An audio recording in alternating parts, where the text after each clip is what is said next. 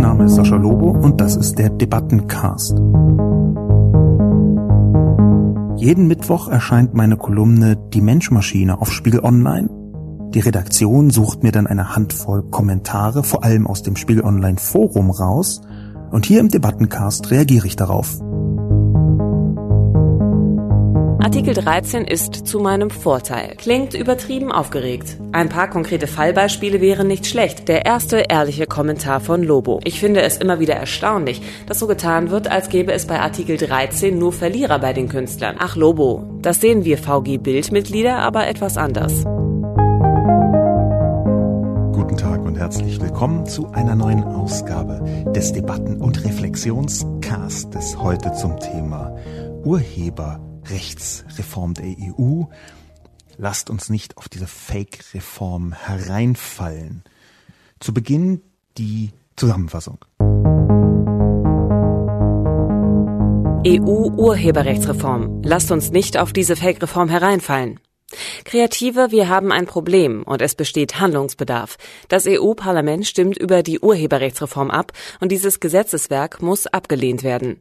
Diese Urheberrechtsreform ist eine Reform von Verwertern für Verwerter. Die meisten Kreativen interessieren sich zu wenig für Zahlen, Verträge, Gesetze. Dieses Nichtwissen macht uns empfänglich für die süßen Versprechungen der Verwerter. Der wahre Hintergrund der Urheberrechtsreform ist ein Kampf zwischen zwei unterschiedlichen Formen von Verwertungskonzernen. Das Plattformprinzip der neuen Verwerter demokratisiert die Möglichkeit, mit urheberischen Leistungen Geld zu verdienen. Das bedeutet einen Machtverlust für die klassische Kreativbranche. Die Verwerter neuen Typs, die Plattformen, sollen nun zur Globallizenzierung gezwungen werden. Eine Regulierung der Plattformen ist wichtig, sie muss aber sinnvoll und für uns und nicht gegen uns geschehen. Die Verwerterreform soll in erster Linie klassische Verwerter alternativlos machen. Kreative werden in die Abhängigkeit großer Verwerterstrukturen gezwungen. Das Gebaren der Verwerterlobbys und ihrer politischen Fürsprecher pendelt zwischen Unwissen, Desinteresse, Lügen, Unterstellungen und Diffamierungen. Vertrauen ist hier unangebracht. Inzwischen hat die Union, aus Angst vor der Wut einer ganzen Generation, einen angeblichen Kompromiss vorgelegt. Man möchte die EU-Gesetzgebung unverändert beschließen und dann bei der Umsetzung in Deutschland alles ganz anders machen, um die eben beschlossenen Upload-Filter zu verhindern. Solche Versprechen sind erfahrungsgemäß nur etwas weniger wert als nichts, wenn das Gesetz erst da ist. Dann geht das leider doch nicht. Irgendwie rechtliche Gründe. Sorry. Lasst uns Kreative nicht auf diese Fake-Reform hereinfallen. Was meinen Sie? Wie könnte eine sinnvolle Urheberrechtsreform aussehen? So dann möchte ich die Frage klären, ich möchte also versuchen, konstruktiv damit umzugehen, aber noch bevor ich versuche, einigermaßen konkret damit umzugehen, habe ich erstmal eine Art Experiment vor für diesen ganzen Podcast. Ich möchte nämlich versuchen, auch die Position der Gegenseite sehr viel deutlicher einzunehmen. Das heißt nicht, dass ich jetzt äh, mich komplett auf die andere Seite stelle. Das würde ich auch schwer schaffen. Dazu bin ich auch vielleicht etwas zu emotional involviert, um nicht zu sagen sauer. Vor allem durch die Lügen, äh, die mir von der Urheberrechtsreform pro Seite entgegenschwappen, sowie die Beleidigungen. Aber ich versuche einfach sehr viel deutlicher die Position der Gegenseite zu verstehen, übrigens auch emotional zu verstehen. Und warum? Zunächst ist das natürlich in jeder Debatte erstmal zu empfehlen, dass man versucht, die Leute auf der anderen Seite auch ein bisschen besser nachzuvollziehen, wie sie argumentieren, warum sie das tun, aus welcher Position sie das tun. Vielleicht auch die Dinge zu erahnen, die sie nicht aussprechen, die aber manchmal im Hintergrund stattfinden. Ich habe und das ist der tatsächliche Grund, in den letzten Wochen mit vielen Pro-Leuten gesprochen, mit Menschen gesprochen, die sagen, wir brauchen diese Urheberrechtsreform. Darunter waren auch Menschen, die ich sehr gerne mag in meinem direkten Umfeld. Ich bin ja nicht nur digital, ich bin ja auch daher meine Kolumne mit vielen Urheber-Peoplen unterwegs und die haben ja schon mitbekommen, dass ich da dagegen bin, haben sich dann aber im Durchschnitt so ein bisschen stirnrunzelnd damit auseinandergesetzt. Ich habe sie dann aktiv angesprochen oder eben auf so kleine Bemerkungen von ihnen reagiert und angefangen zu, also ich habe versucht einfach, sowas ähnliches wie eine Diskussion hinzubekommen. Und natürlich ist das keinesfalls prototypisch, weil es ein Ausschnitt ist, ein eindeutiger Ausschnitt. Aber für mich waren die Erkenntnisse aus diesen Diskussionen sehr interessant. Der erste Punkt, die erste Beobachtung, mit einigen Ausnahmen, wo Leute umfangreichste Rechtsbetrachtungen mit mir versucht haben auszutauschen, waren die Pro-Urheberrechtsmenschen Leute, die die Details kaum kannten. Die wussten nicht ganz genau, was steht eigentlich in Artikel 11, was steht eigentlich in Artikel 12 oder 13. Die hatten nur eine ganz grobe Ahnung davon, worum es eigentlich geht. Es schien ihnen, den meisten jedenfalls, gar nicht so sehr um Fakten oder gesetzliche Umsetzungen zu gehen, sondern, und das ist eigentlich auch für mich nicht, nicht erstaunlich gewesen, aber irgendwie ein Irritationsmoment gewesen, sondern eigentlich ging es ihnen um das Gefühl, ungerecht behandelt worden zu sein. Irgendwie, irgendwie, dass ihnen was genommen worden ist.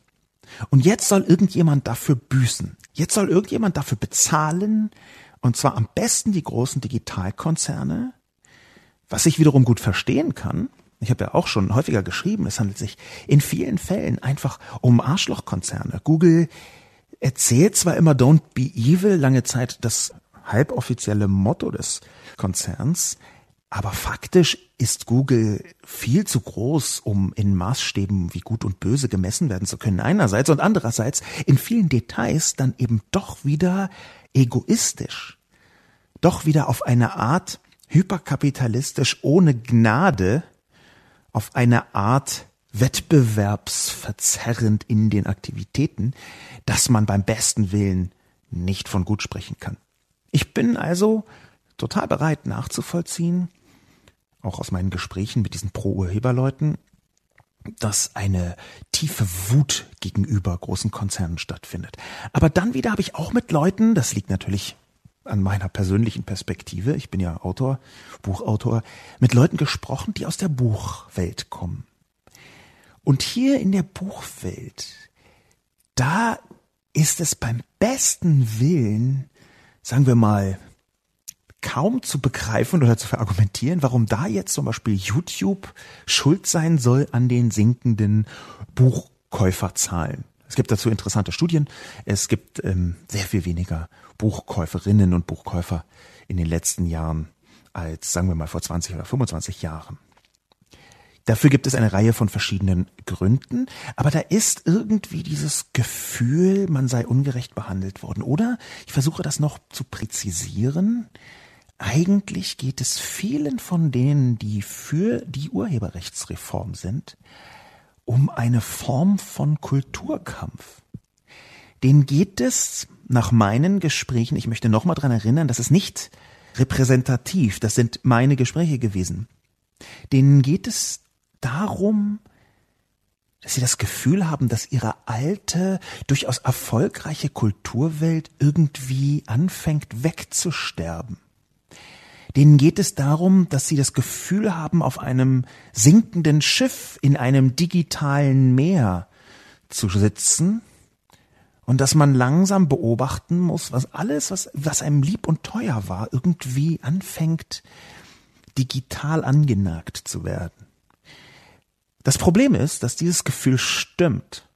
Das ist kein Gefühl, was man wegreden könnte mit irgendwelchen Statistiken. Im Gegenteil. Es ist bloß leider so, dass viele von diesen Entwicklungen eben gar nicht ungesetzlich sind. Es gibt welche, die sind ungesetzlich, aber die meisten aus meiner Sicht sind weniger eine Gesetzesfrage als eine Wandelfrage. Der Wandel der Verhaltensweisen der Menschen, der steht hinter diesem Kulturkampf. Das ist einer der Gründe, warum wir, die gegen diese Urheberrechtsreform sind, ein Argument nach dem anderen aus dem Hut ziehen, versuchen von allen Seiten Statistiken, Fachleute, Expertise und so weiter anzubringen und wir trotzdem das Gefühl haben, dass wir diesen Kampf nicht gewinnen können, weil es ein Kulturkampf ist, ein emotionaler Kulturkampf. Die andere Seite ist gegenüber Argumenten weitgehend unempfänglich, weil es gar kein Argumentations- und Debattenproblem ist.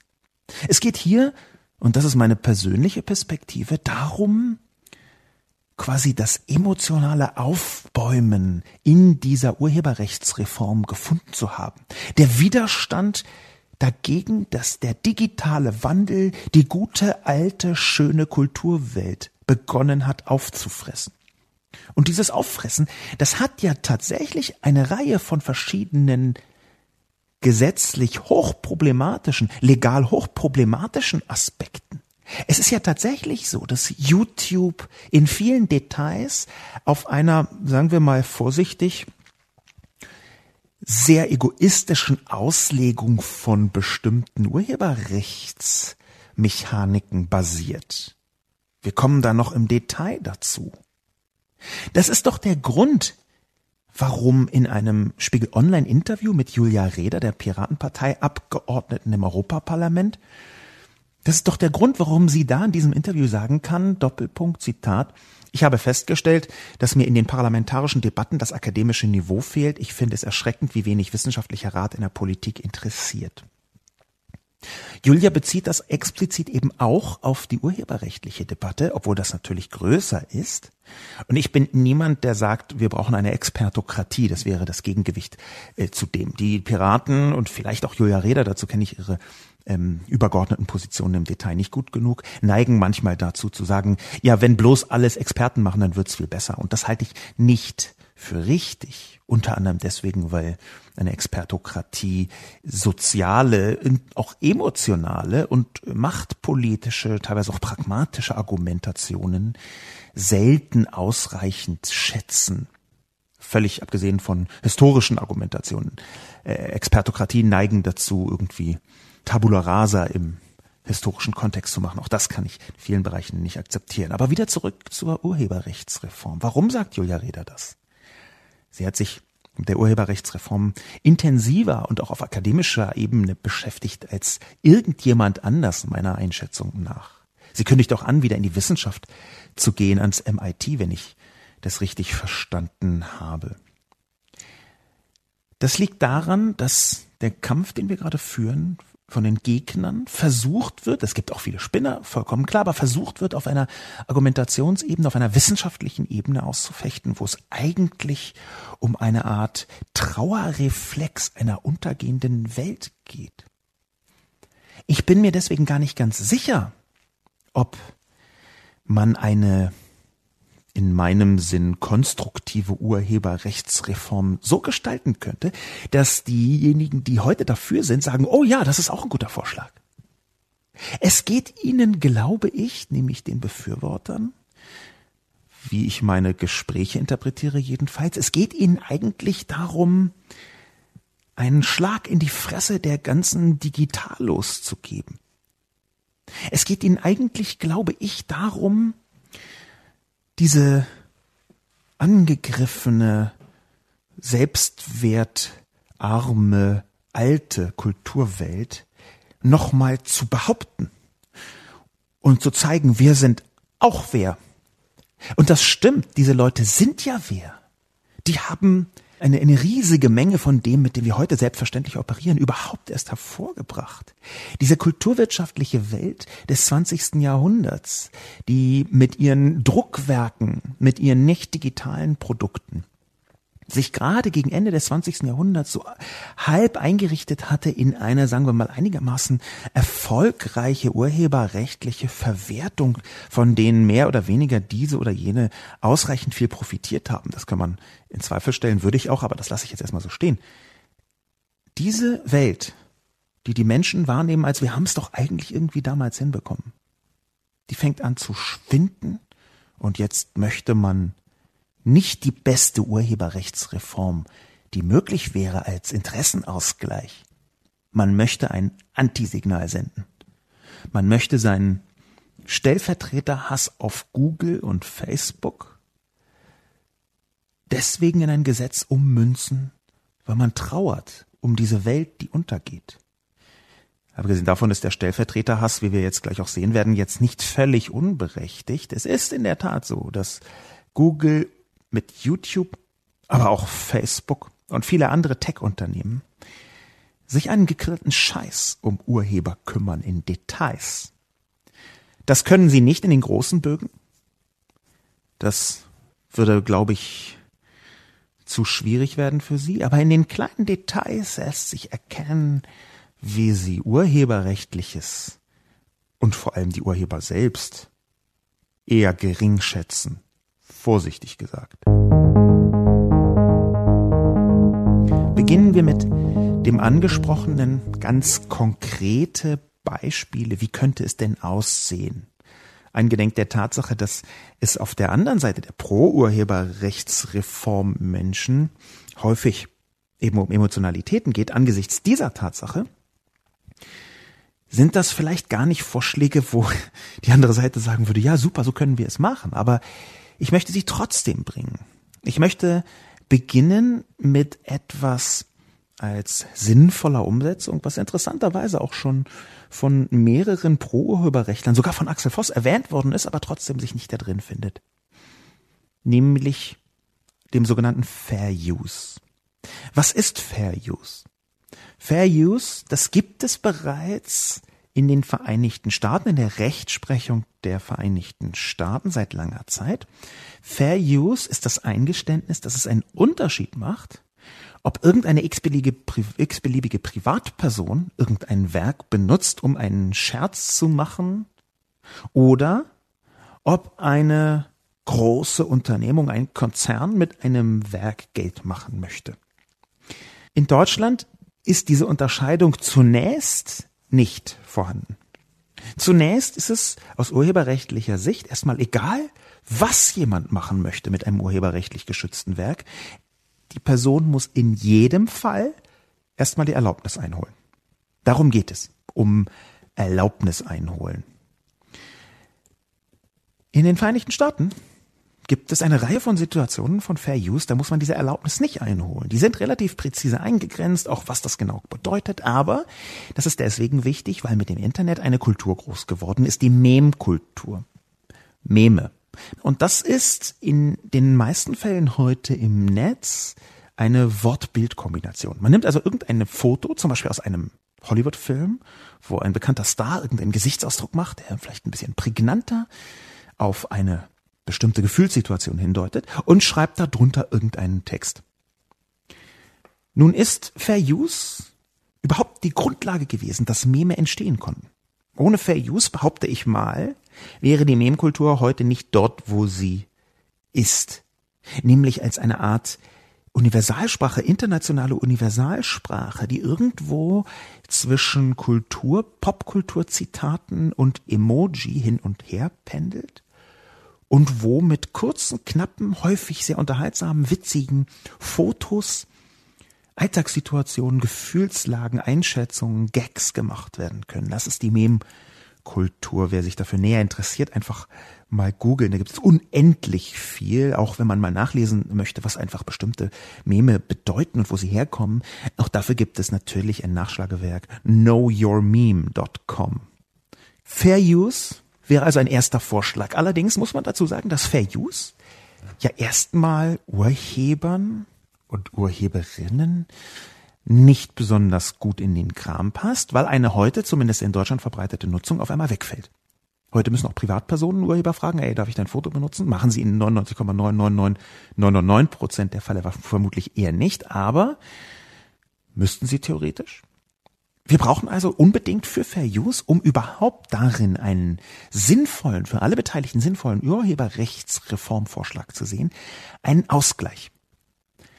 Wir kommen die, auf die verschiedenen Mechaniken der Ausgleichsformen, die zum Teil heute schon bestehen, auch gleich noch zu sprechen. Wir brauchen aber einen Ausgleich.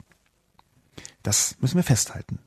Der erste Vorschlag ist also Fair Use einzuführen, nicht kommerzielle Verwertungsformen im weiteren Sinn Privatpersonen zu gestatten und einen Ausgleich dafür herzustellen. Der nächste Punkt wäre ebenfalls ein Vorschlag, den sich viele Menschen seit langer Zeit wünschen. Es gibt nämlich im Bereich der Urheberrechte im Prinzip ein großes Set von verschiedenen schon hergestellten Lizenzierungen, die im Internet groß geworden sind, aufs Internet zugeschnitten worden sind.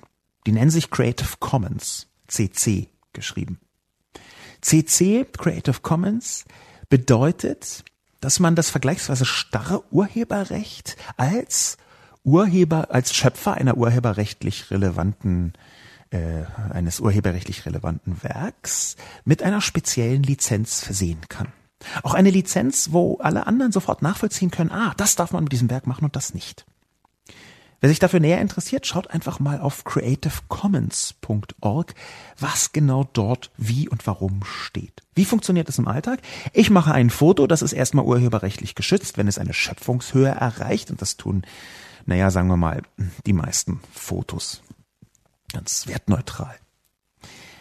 Dann habe ich das Urheberrecht an diesem Foto. Theoretisch dürfte es niemand benutzen in irgendeiner Form, ähm, außer was so Ausnahmen angeht, wie das Zitatrecht zum Beispiel, ohne meine Erlaubnis. Jetzt kann ich aber sagen, ich benutze hier nicht das klassische Urheberrecht, sondern ich benutze hier Creative Commons. Das heißt, ich gebe an, was dürfen andere Leute ungefragt tun.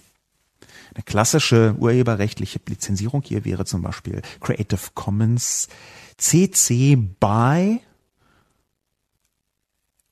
CC BY bedeutet, ihr dürft alles mit diesem Ding machen, wenn ihr sagt, dass es von mir ist.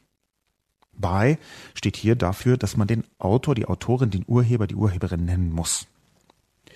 Man hätte in eine Urheberrechtsreform Creative Commons ab Werk mit einbauen können. Schon um da eine gewisse Rechtssicherheit äh, zu erreichen.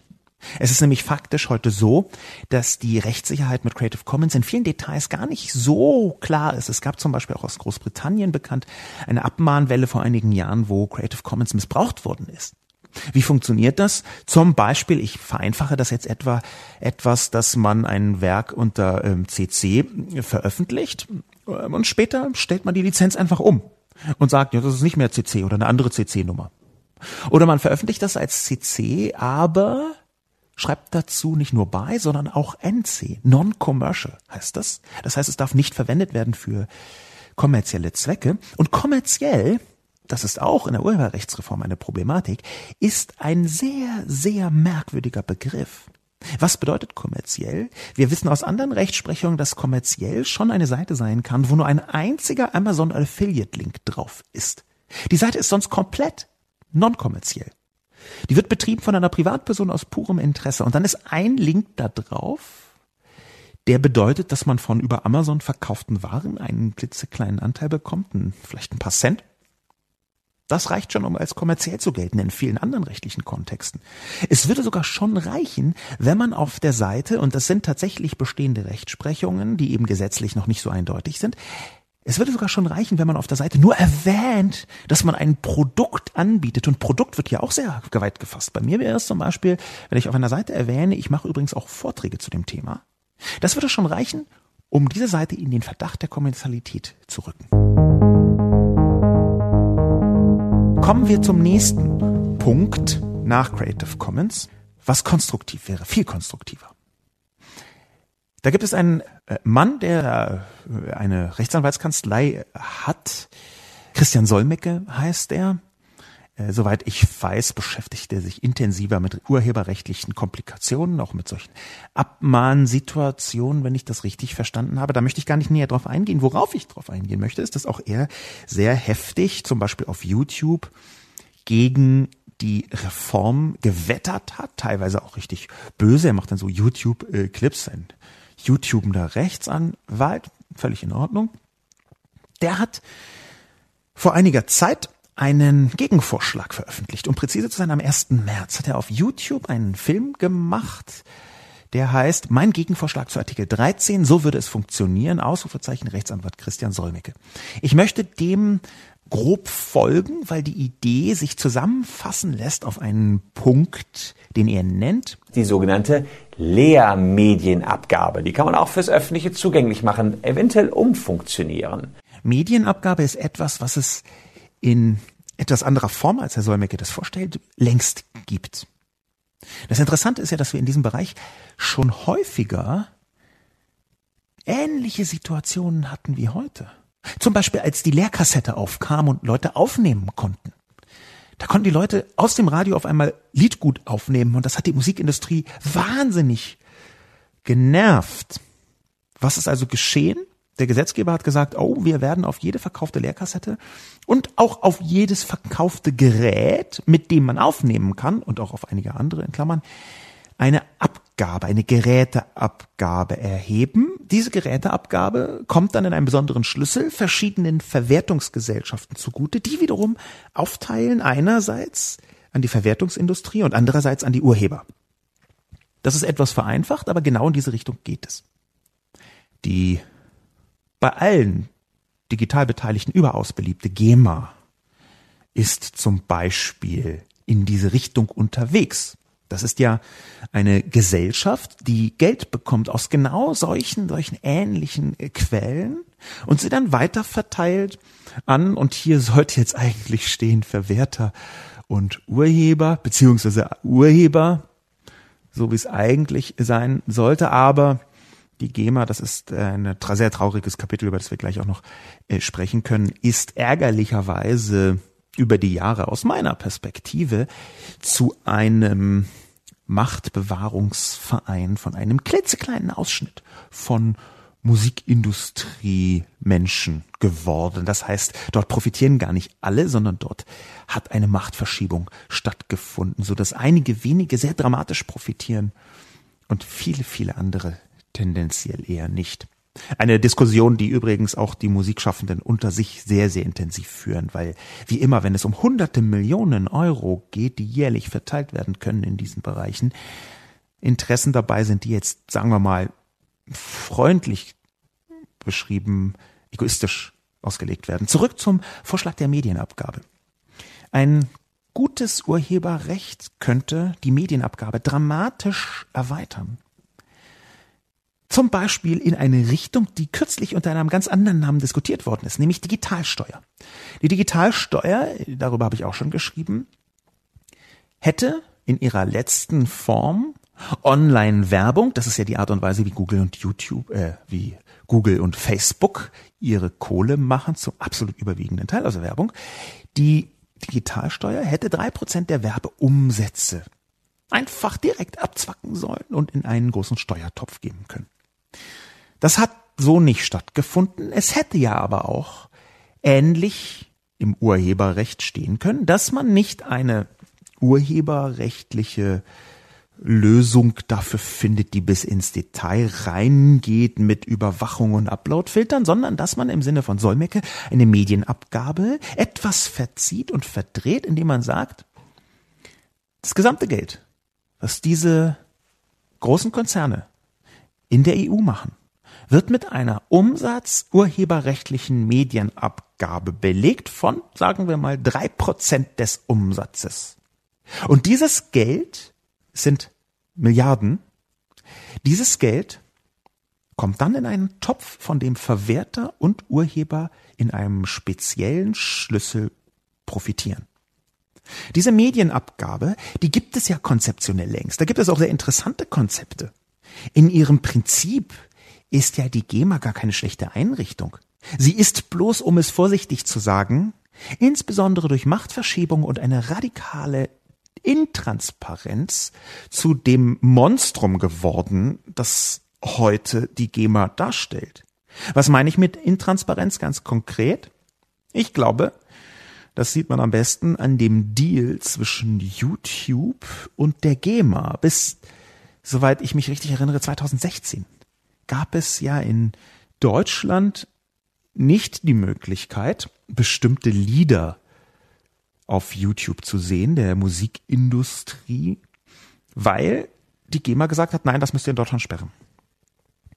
2016 gab es dann einen Deal zwischen YouTube und der GEMA. Was kam dabei heraus? Wir wissen es nicht.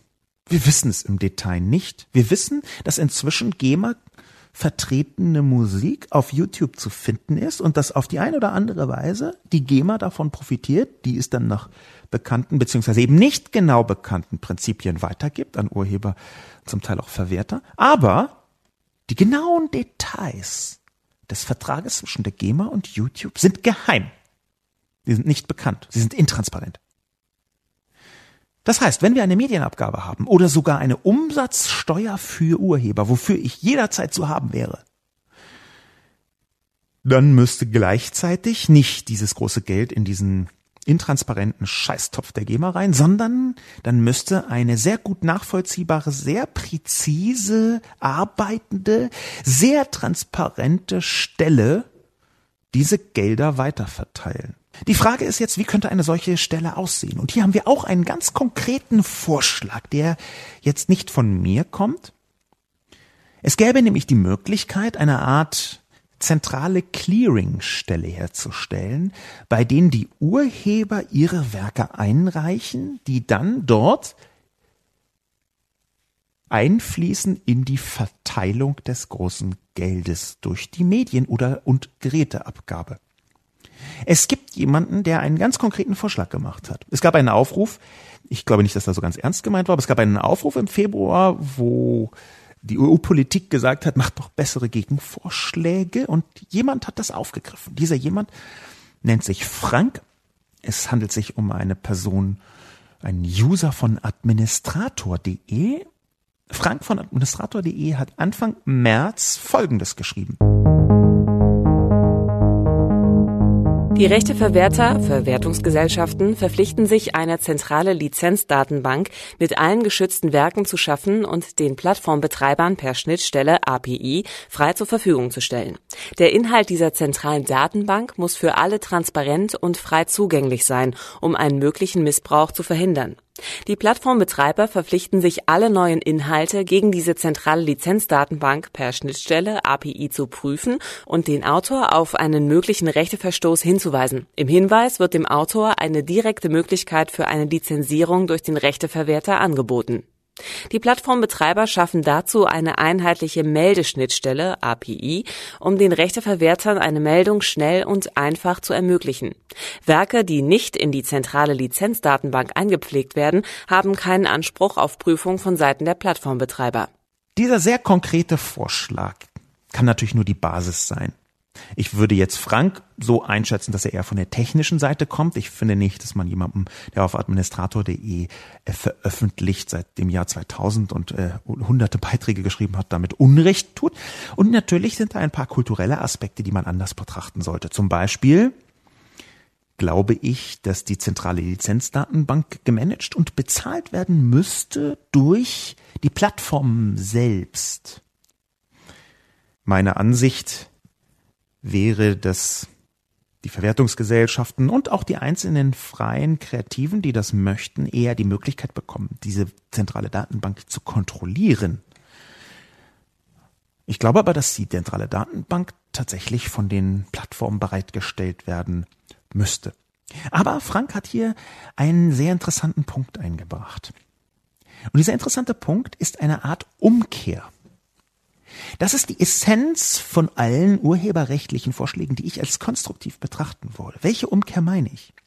Bisher ist es so, dass Plattformen, vor allem durch die sehr umstrittenen, ich wollte das Wort umstritten ja nicht mehr sagen, verdammt, so durch die sehr bescheuerten äh, Upload-Filter verpflichtet sind, sicherzustellen, dass keine urheberrechtlich geschützten Werke hochgeladen werden oder dass sie für die urheberrechtlich geschützten Werke Pauschallizenzen haben. Pauschallizenzen ist etwas, was nur großen Konzernen zugutekommt, was überhaupt auch nur großen Konzernen hm, in den Kram passt. Wenn ich irgendwelche Fotos mache, die irgendwo auf meiner Seite sind und irgendjemand Drittes lädt die dann auf eine Plattform hoch, wie soll Google jemals rausfinden, dass es sich um ein urheberrechtlich geschütztes Werk handelt? Wenn ich zum Beispiel meine Seite schon gar nicht mehr online habe, dann wird es völlig unmöglich. Das, was in der Urheberrechtsreform gefordert wird. Ich zitiere hier Marcel Weiß von Neunetz. Lohnt sich sehr. Ich bin in vielen Punkten nicht deiner Meinung, was das Urheberrecht angeht, aber in diesem Punkt hat er seine Fassungslosigkeit Ausdruck verliehen in einem Beitrag, wo er ganz deutlich sagt, das, was gefordert wird in der Urheberrechtsreform, ist technisch nicht möglich. Es ist technisch nicht möglich. Wieder zurück zur konkreten konstruktiven Diskussionen. Diese Umkehr besteht einfach darin, dass man sagt, urheberrechtlich geschützt im Plattformsinne ist alles, was in eine spezielle Datenbank hochgeladen wird und erstmal nichts, was woanders irgendwie stattfindet. Das hat eine Reihe von Sollbruchstellen. Das bedeutet zum Beispiel, dass Urheber und Urheberinnen, die aus irgendwelchen Gründen eben nicht so einfach hinterher sein können, zentrale Datenbank zu pflegen, benachteiligt sind. Ich glaube, hierfür kann man aber Lösungen schaffen. Man muss sehen, es ist ein Problem. Man muss dieses Problem adressieren. Man muss die Adressierung dieses Problems technisch so simpel machen, dass auch jemand ohne technischen Sachverstand damit zurechtkommt. Und man muss natürlich eingestehen, dass bestimmte Formen, sagen wir mal, der künstlerischen Betätigung häufig von Leuten geschehen, die sich mit Techniken, mit Technologien gar nicht auseinandersetzen wollen. Auch das ist bis zu einem bestimmten Punkt legitim. Aber wir haben erstmal eine Umkehrung, die neue Probleme mit sich bringt, die man wiederum lösen muss. Diese Umkehrung, die würde bedeuten, dass eine solche Lizenzdatenbank natürlich hochtransparent und extrem intensiv beaufsichtigt werden muss. Warum? Weil es Betrüger gibt. Alle möglichen Betrüger werden behaupten, ja, hier dieses Foto, was ich hier hochlade, das ist meine Urheberrechte. Und dann haben sie es gar nicht. Sondern jemand anders. Das ist nicht leicht, das so zu tun, diese Überprüfung. Aber sie ist technisch immer noch und auch inhaltlich und personell und von den Kosten her immer noch bewältigbarer als das absolut nicht mögliche, was im Moment da drin steht. Aus meiner Sicht könnte man auch ein bisschen anders arbeiten als mit einem Whitelisting, wie Frank von administrator.de das vorgeschlagen hat, zum Beispiel, indem man umfangreiche Mess- und Stichproben macht. Indem man also sagt, wie, wer, wo, was, wann von dem Geld bekommt, wird nach bestimmten, teilweise zufälligen Prinzipien überprüft. Es gibt davon sagen wir mal, Atavismen übrig gebliebene Ansätze bei der GEMA, die stichprobenhaft zum Beispiel überprüft, ob bei Partys, die öffentlich sind, wo Musik gespielt wird, tatsächlich auch die Musik angemeldet worden ist, die gespielt wird. Diese Mess- und Stichproben kann man natürlich technisch versuchen, besser hinzukriegen. Sie wird nie perfekt sein, aber dadurch, dass wir ohnehin bei der jetzigen Rechts, äh, Urheberrechtsreform eine Vielzahl von technischen Anwendungen einfach postulieren, dass es sie gibt, wo aber ein Versagen gesellschaftlich schädlich sein wird, weil Zensur damit im Hintergrund steht. Da würde ich sagen, es ist doch besser, wenn die nicht ganz richtig arbeitenden Mess- und Strichprobeninstrumente dann eben den ein oder anderen Euro ungerechtfertigt einem Künstler, einer Künstlerin zusprechen. Das ist ja nicht so, als müsste man hier Google und Facebook in besonderen Schutz vor Set-Abgaben nehmen, um es vorsichtig zu sagen. Mit diesen konkreten Vorschlägen möchte ich überleiten zu der Diskussion selbst. Es gibt Aufklärungsbedarf. Dass die Urheberrechtsreform nicht so gut für Kreative sein soll, haben die meisten Kommentatoren schon gehört. Doch so mancher, zum Beispiel auch Taglöhner, fragt sich, warum eigentlich? Klingt übertrieben aufgeregt. Ein paar konkrete Fallbeispiele wären nicht schlecht. Was könnte ich als Kreativer nachher nicht mehr? Wobei verliere ich Geld? Ja, Taglöhner, das kann man ziemlich konkret sagen. Geld verlieren Sie jetzt schon. Sie sagen leider nicht dazu, in welchem Bereich Sie tätig sind. Jedenfalls nicht so, wie ich das äh, hier sehe. Aber angenommen, Sie haben Musik, die Sie machen, die Sie weiter lizenzieren und wo eine Vielzahl von YouTubern die einfach so benutzt, ohne nachzufragen. Das passiert. Das passiert jeden Tag. Wobei verlieren Sie Geld? Ganz konkret verlieren Sie Geld an einem Arschlochverhalten von YouTube. Da kann man nämlich melden, hallo hier, in diesem Video wird mein meine Musik benutzt, dann überprüfen die das. Diese Überprüfung ist sehr fehlerhaft, sehr schwierig. Man muss überhaupt auch erstmal die Musik finden. Es gibt da zwar Dienstleister, aber man muss sie trotzdem erstmal finden. Und was jetzt geschieht, ist eine unfassbare Unverschämtheit gegenüber genau diesen Menschen wie Ihnen, wenn Sie Musik machen, Taglöhner. Denn YouTube hat der Person, die ungerechtfertigt das Musikstück benutzt hat, ziemlich sicher schon Geld ausgeschüttet. YouTuber verdienen ja dadurch Geld, dass sie beteiligt werden an den Werbeeinnahmen von YouTube. Dieses Geld, was ausgeschüttet worden ist, da hätten sie eigentlich einen Teil daran verdient. Aber YouTube sagt, nee, rückwirkend geben wir keine Kohle. Das Geld haben wir schon ausgezahlt. in Klammern ungerechtfertigt an die falschen Leute, aber sie kriegen davon nichts. Da ist also jemand, der hat, sagen wir mal, 50 Millionen Views gemacht mit ihren Musikstücken. Und diese 50 Millionen Views haben sich übersetzt in, sagen wir mal, 22.733 Euro. Die hat YouTube einer Person ausgezahlt, die sie nicht in einem vollen Umfang verdient. Jetzt merken sie das nach diesen 50 Millionen Views und sie kriegen von dem Geld nichts. Nichts. Da verlieren sie Geld, Taglöhner. Da müssen wir ran. Gleichzeitig haben wir in der ganzen Unterhaltungsindustrie, Kulturindustrie, Kreativindustrie eine Vielzahl von Mechanismen, die bedeuten, dass Kreative schlechter gestellt sind als auch schon in anderen Ländern. Autoren zum Beispiel von Filmen, die werden in Deutschland sagenhaft schlecht angesehen. Die werden in den Vereinigten Staaten als Herzstück, als Zentrum der Filmindustrie betrachtet und der TV-Industrie. In Deutschland sind Autoren so unter ferner Liefen, die sollen froh sein, dass sie mal ein Drehbuch schreiben. Es gibt ja eine ganze Reihe, ich vereinfache das jetzt etwas, aber es gibt eine ganze Reihe von verschiedenen mh, hm, Gründen, warum TV-Serien bei Netflix eine Idee besser sind als die, sagen wir mal, bei ARD, ARD und ZDF oder auch in den privaten Fernsehsendern. Und einer dieser Gründe ist die Autorenverarschung, die in Deutschland stattfindet. Das geschriebene Wort im Film, das Buch, hat nicht die Wertschätzung, die es woanders haben wird. Insofern verlieren Sie, wenn Sie Autor sind, genau dort Geld. In den Vereinigten Staaten bekommt man als Autor sehr, sehr viel mehr Geld in der Filmwirtschaft. Da verlieren sie Geld. Bruckliner schreibt Ach Lobo, das sehen wir VG-Bildmitglieder aber etwas anders. Das war der erste Kommentar. Das war eine direkte Reaktion darauf, dass ich ja schrieb, diese Reform ist auch für uns schlecht. Und hier muss ich Bruckliner bis zu einem bestimmten Punkt einfach recht geben. Denn ich habe über viele verschiedene Kulturindustrien und Bereiche der Kreativwirtschaft und der urheberrechtlichen Gesamtsituation der Fertigung von Werken geschrieben. Ich habe die Bildschaffenden etwas ausgeklammert. VG Bild ist ja für diejenigen Leute, die Bilder herstellen im weiteren Sinn. In allermeisten Fällen sind das dann Fotografien, da sind also Fotografen äh, hauptsächlich gemeint. Nehmen wir einfach mal an, Brooklyner wäre Fotograf. In diesem Fall muss ich sehr großes Verständnis äußern. Nicht so sehr dafür, dass ich auf einmal diese Urheberrechtsreform toll finde.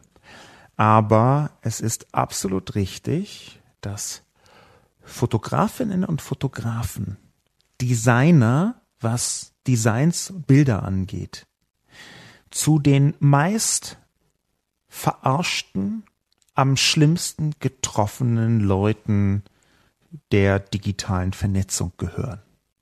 Das ist faktisch erstmal festzustellen.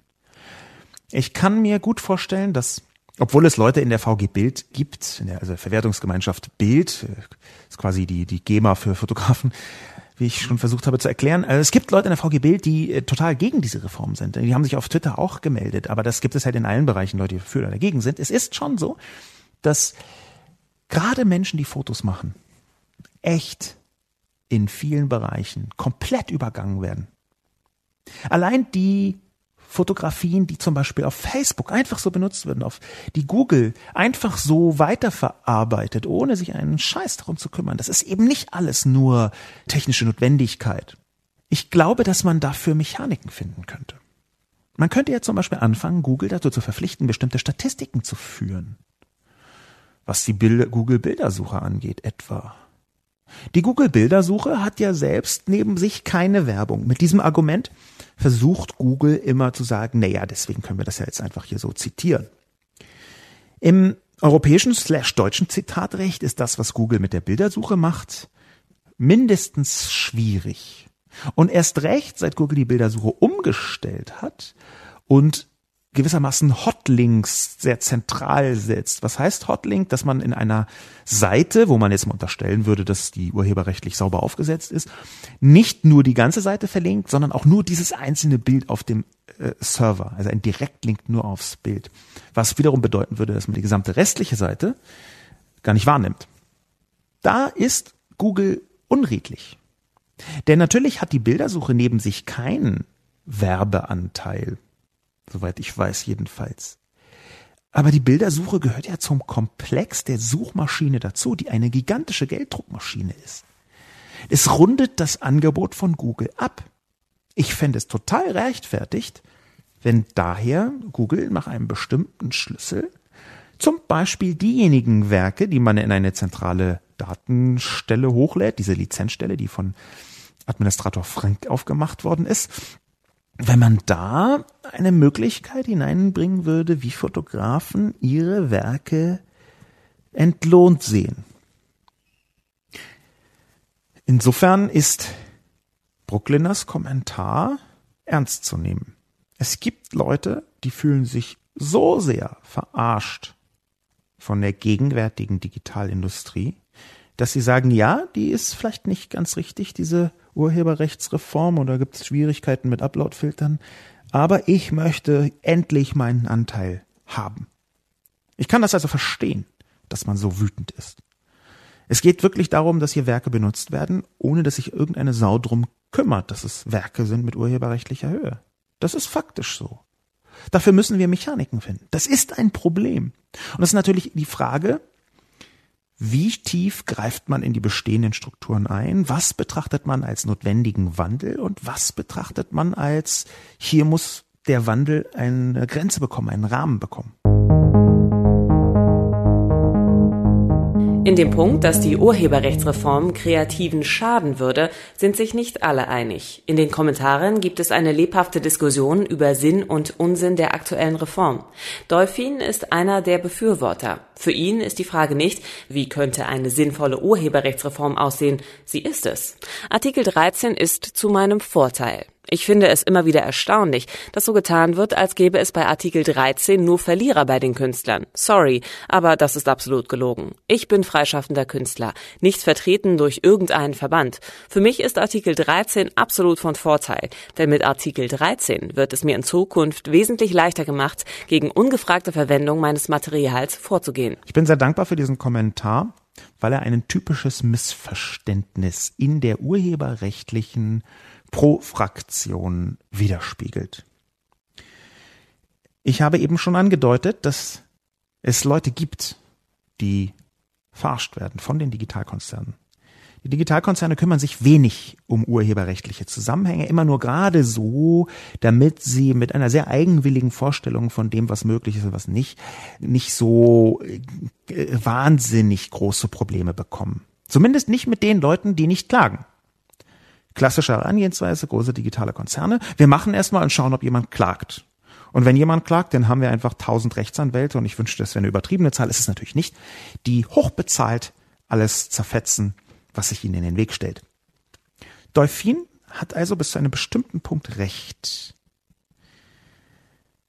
Der Punkt ist bloß relativ früh zu widerlegen. Denn wenn Artikel 13 überhaupt umsetzbar wäre, dann wäre es vielleicht zu dem Vorteil.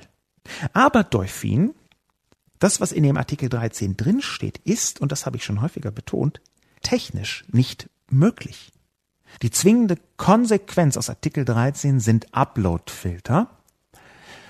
Und was sind Upload-Filter?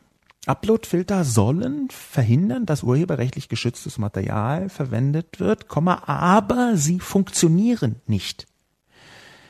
Dolphin, das, was zu ihrem Vorteil ist, ist nicht Artikel 13, sondern eine hypothetische Durchsetzung technischer Natur, die nicht existiert. Das existiert so nicht. Wir reden hier von Befürchtungen sehr, sehr gerechtfertigten, technisch und juristisch von sehr sachkundigen Menschen vorgebrachten Befürchtungen, dass das Internet insgesamt, dass die Plattform mit User-Generated Content, die ja nicht nur aus Plattformen bestehen, sondern eben auch aus den Nutzern, die breiteste Akzeptanz haben, dass dort Nebenwirkungen sind, Komma, ohne dass der Vorteil ausgeschöpft werden kann. Das, was heute ja schon bei Upload-Filtern stattfindet. Zum Beispiel YouTubes Content ID. Das ist eben nicht, also abgesehen davon, dass es 100 Millionen Dollar gekostet haben soll, in der Größenordnung würde ich das auch einschätzen, das ist eben nicht so einfach, dass ab dann alle Probleme gelöst sind. Wir haben hier ein gesellschaftliches, soziales Problem, von dem man hofft, dass es A erstmal durch eine Gesetzgebung und dann aber B vor allem durch eine Technologie gelöst werden kann. Dolphin, bitte lassen Sie mich das zentrale Argument sagen. Ich verstehe Sie. Ich weiß, dass Sie zu den Verlierern der Digitalisierung gehören in dem Moment, wo Menschen ungefragt ihr Material benutzen. Und ich möchte gerne ein Instrument dagegen haben. Aber Artikel 13 ist nicht dieses Instrument. Sie hoffen darauf, dass eine Technologie entwickelt wird, die so funktioniert, wie es ihnen genehm wäre. Es gibt diese Technologie nicht. Sie suchen einen technologischen heiligen Gral, der diese Probleme löst. Den gibt es nicht. Ich weiß, dass das scheiße ist. Ich weiß, dass wir Mechaniken finden müssen, damit umzugehen. Ich habe am Anfang dieses Podcasts versucht, welche zu skizzieren. Ich glaube aber, dass diese Urheberrechtsreform so nicht funktioniert. Unter anderem deswegen, weil sie genau richtig erkannt haben, in ihrem Satz, es gäbe bei Artikel 13 nur Verlierer bei den Künstlern. Nee, es gibt nicht nur Verlierer, es gibt auch Gewinner, es gibt auch große Künstler, die daraus einen Gewinn ziehen. Zum Beispiel, weil ihnen bestimmte digitalwirtschaftliche Zusammenhänge egal sind. Das ist ja ihr gutes Recht. Aber die Verlierer bei den Künstlern sind vor allem diejenigen, die ausgespielt werden gegen ihre Verwerter. Wir haben zum Beispiel nicht nur den Artikel 11 und den Artikel 13, die beide schlimm sind, sondern auch Artikel 12. Und wenn Sie richtig sagen, es gibt jetzt nicht nur Verlierer bei den Künstlern, dann gibt es doch Verlierer bei den Künstlern. Und Artikel 12 heißt zum Beispiel, dass das Geld, was bisher Autorenzustand gesetzlich, das hat vor einiger Zeit bei der VG Wort ein Autor durchgeprügelt. Hintergrund, die VG Wort hat immer an Verlage und Autoren ausgeschüttet, obwohl gesetzlich festgelegt ist, dass sie nur an Autoren ausschütten soll. Artikel 12 würde diese Mechanik festschreiben, dass das Geld, was die VG Wort einnimmt, was die Autoren bekommen, jetzt auch Autoren und Verlage bekommen. Ich habe nichts gegen Verlage. Persönlich freue ich mich, wenn Verlage auch was vom VG Wort Geld kriegen würden, komme aber nicht aus dem Topf der Autoren. Lasst uns einen zusätzlichen Topf für Verlage machen. Obendrauf. Aber das ist etwas anderes, als jetzt gerade dort steht. Insofern, es gibt Verlierer bei den Künstlern. Dass es nicht nur Verlierer gibt bei den Künstlern, das ist eine perspektivische Betrachtung. Aber natürlich klar. Herr Knigge scheint keine Probleme in der aktuellen Urheberrechtsreform zu sehen. Er setzt vielmehr bei den Künstlern selber an und sieht eine einfache Lösung. Wer relevante Ware erschafft, der braucht keine Angst vor Artikel 13 zu haben. Der erste ehrliche Kommentar von Lobo. Seit Monaten hat er kein anderes Thema und schreibt ständig mit fadenscheinigen Argumenten um den heißen Brei. Nun kommt Herr Lobo endlich mal zum Punkt. Seine Arbeit ist leider nicht wertvoll genug, dass er gegenüber den Verwertern in einer Position auftreten kann, die ihm persönlich einen Vorteil verschafft. Er ist leider wie 79 Millionen andere Deutsche nur Durchschnitt. Willkommen im Leben der normalen Leute, die ihr Geld auf einem Markt mit Angebot und Nachfrage verdienen müssen und ihr persönliches Angebot entweder dem Markt anpassen oder aber am unteren Ende der Nahrungskette sind. Warum sollte sich das durch irgendein Gesetz ändern? Schaffe als Künstler relevante Ware und Artikel 13 wird für dich Vorteile bringen. Schaffe deine eigene, dich zufriedenstellende Ware und es wird dir keinen Vorteil bringen. Genau wie vorher.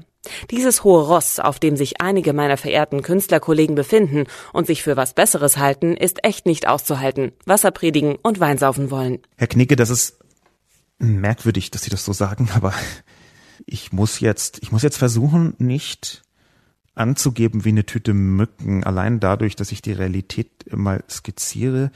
Aber warum muss ich das eigentlich? Ich bin ja Angeber. Dann kann ich ja das gleich auch mal sagen. Lieber Herr Knigge, es gibt wenige Menschen in Deutschland, die so sehr profitieren davon, dass meine Arbeit von Verwertern für wertvoll gehalten wird. Wirklich ernsthaft. Ich, äh, ich verdiene riesen galaktische Haufen Geld. Das ist mir so unangenehm, weil meine Inhalte sehr nachgefragt sind. Das ist leider faktisch so, dieses leider ist gelogen, es ist zum Glück faktisch so. Einer der Gründe, warum ich mich um so einen Krempel kümmern kann, ist, weil ich unabhängig von Verwertern agieren kann, weil ich mit relativ vielen verschiedenen Verwertern zu tun habe. Übrigens in Klammern auch mit Verwertern, die akzeptieren, dass ich eine komplett gegensätzliche Position habe. Ich schreibe gerade ein neues Buch. Dieses neue Buch ist fürstlich gut bezahlt. Der, der Verlag dahinter hat sehr heftig für die Urheberrechtsreform gestimmt. Und trotzdem kann ich mit dem Verleger und der Verlegerin entspannt darüber scherzen, habe ich übrigens auch, dass ich eine komplett andere Position ist. Wir machen trotzdem Buch zusammen. Das ist ein riesen Luxusvorteil, lieber Herr Knicke. Ich bin auf der Seite derjenigen, die sich eigentlich nach ihrer Haltung keine Sorgen machen müssen. Aber ich tue es trotzdem. Artikel 13 ist aus meiner Sicht auch deswegen für Künstler sehr schädlich, weil Künstler heute in vielen Bereichen, Urheber insgesamt, Urheberinnen, Künstlerinnen, auch mit geschützten Werken arbeiten. Ein Teil von Fair Use, den ich vorher, glaube ich, ein bisschen vergessen habe, ist ja auch, dass man die Werke anderer Menschen verfremden darf. Ein Teil von Creative Commons ist, auch das habe ich vorher vergessen, verdammt, einfach jetzt noch dazu nehmen, das sogenannte Recht auf Remix. Das ist auch nicht in der gegenwärtigen Urheberrechtsreform. Was ist das Recht auf Remix? Das Recht auf Remix ist, andere Werke zu nehmen und zu verfremden, um einen eigenen künstlerischen Anteil zu bereichern. Natürlich muss man dann schauen, ist hier überhaupt erst eine Schöpfungshöhe entstanden oder ist es einfach nur ein bisschen gekürztes Werk oder man hat irgendwie das Foto heller gemacht oder was? Nein. Aber das Recht auf Remix zu verankern wäre eine zutiefst der Internetkultur, der entstandenen Internetkultur Genüge tuende Änderung in einer neuen Urheberrechtsreform. Darum geht es doch. Urheberrecht ist in digitalen Zeiten eben nicht mehr, wo man, nicht mehr etwas, wo man sagen kann, das ist das Werk, es ist klar abgegrenzt, bis hierhin geht es und nicht weiter, sondern es gibt Veränderungen, Verwerfungen, Vermischungen, Remixes, die eine Neubewertung und auch eine Neuaufstellung des Urheberrechts ja so wahnsinnig wichtig machen. Die letzte ist von Anfang des Jahrtausends, ist doch ganz klar. Es irgendwann im Jahr 2000, als man das zusammengewürfelt hat und dann verabschiedet, dass da noch überhaupt niemand dran gedacht hat, dass es mal soziale Netzwerke geben wird oder dass mal so etwas wie Google quasi eine, muss man schon so sagen, digital weltbeherrschende Position hat, wo mit YouTube eine drastische Alternativlosigkeit der Bewegtbildplattform entstanden ist. Natürlich brauchen wir eine absolut offensive Neuformulierung des Urheberrechts. Offensiv meine ich hier gegen die großen Digitalplattformen gerichtet. Ich kann das ja sogar, wie ich angekündigt habe, auch nachvollziehen, dass man trauert um die langsam schwindende, untergehende Welt. Ich trauere bis zu einem bestimmten Punkt mit, aber ich glaube, dass es eine Lösung gibt. Nur, dass eben diese Urheberrechtsreform nicht die Lösung ist. In den Kommentaren finden sich nur wenige konkrete Ideen für eine sinnvolle Urheberrechtsreform. Einer oder eine, die häufiger mit Ideen und Kommentaren im Spiegel Online Forum auffällt, ist TuBitiBot. TuBitiBot wirft die Frage auf, warum erst bei den Plattformen ansetzen. Wäre es nicht auch möglich, bereits beim Internetanschluss zu beginnen?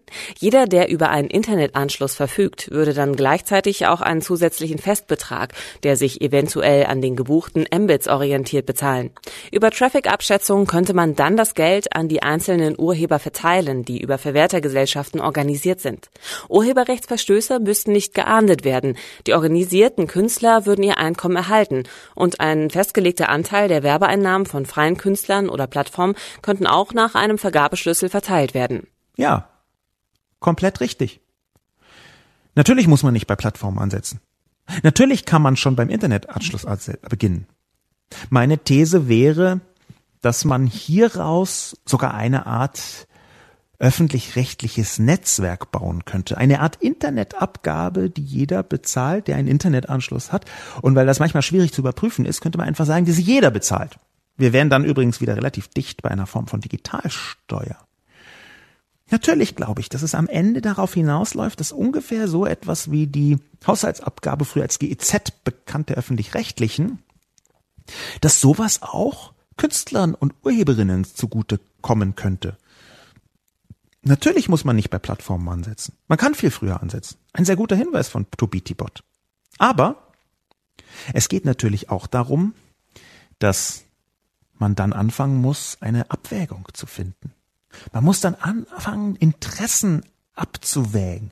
Man muss dann anfangen, einen Interessenausgleich herzustellen, dass man schaut, was sind denn die verschiedenen Positionen in der Gesellschaft. A, Urheberinnen und Urheber wollen leben. Ja, das ist ja bisschen eine Frechheit, ich weiß, aber die möchten leben und überleben und sie möchten Geld verdienen mit ihrem Schaffen. B, es gibt so etwas wie einen Markt. C, vielleicht das Wichtigste, es gibt ein gesellschaftliches Interesse an Teilhabe, die ganz viel mit urheberrechtlichen Dingen zu tun hat. Teilhabe also am täglichen kulturellen Geschehen, wozu etwa Sharing gehört, will sagen, das Teilen von bestimmten urheberrechtlich geschützten Inhalten in Plattformen. Das sind alles Fragen, wo ein Interessenausgleich stattfinden muss. Ich glaube allerdings, to be Tibot, dass es im Moment zumindest noch gar nicht zwingend um die Frage geht, wo kommt eigentlich das Geld her? Es gäbe genug Geldquellen. Es gäbe genug Geldquellen. Eine sind die Plattformen, eine andere sind Haushalte, eine dritte wäre sowas wie Geräteabgaben, die kann man ja auch weiter durchdeklinieren. Das ist doch der Grund, warum ich glaube, dass es so wichtig ist, eine urheberrechtliche Reform herzustellen. Es hat nicht geklappt, weil es im Prinzip das Gesetzgebungsverfahren gekapert worden ist von einigen wenigen aggressiv auftretenden Lobbys. Ich empfehle hierzu nochmal das sehr resignierende Interview von Julia Reda auf Spiegel Online. Es trägt den Titel Lieber keine Reform als diese. Mein lieber Kollege Patrick Beuth hat es geführt und es hat resignative Elemente, um es vorsichtig zu sagen. Es ist relativ klar geworden, Julia Reda ist angetreten von den Piraten, um die urheberrechtliche Gesamtsituation Europaseits zu erneuern, dass sie das nicht geschafft hat. Was tatsächlich gekommen ist, ist die Zumutung, die wir heute haben. Das ist resignativ. Ich möchte trotzdem einen positiven Schlussakkord setzen. Und dieser positive Schlussakkord ist, ich habe versucht, in diesem Podcast ein paar Elemente einer konstruktiven Urheberrechtsreform herzustellen. Ich habe auch versucht, ein bisschen die Hand auszustrecken Richtung derjenigen, die tatsächlich leiden darunter, unter der neuen Situation. Ich glaube, es gibt Lösungen. Und lasst uns doch, nachdem hoffentlich dieser Entwurf abgelehnt worden ist, am nächsten Dienstag, den 26., soweit ich weiß, gegen Mittag. Lasst uns doch versuchen, mit aller Kraft einen neuen Anlauf zu machen, genau was eine konstruktive Urheberrechtsreform angeht. Mein Name ist Sascha Lobo. Mit diesem positiven Ausblick, naja, jedenfalls nicht drastisch negativen Ausblick, möchte ich den heutigen Podcast beenden. Vielen Dank fürs Zuhören.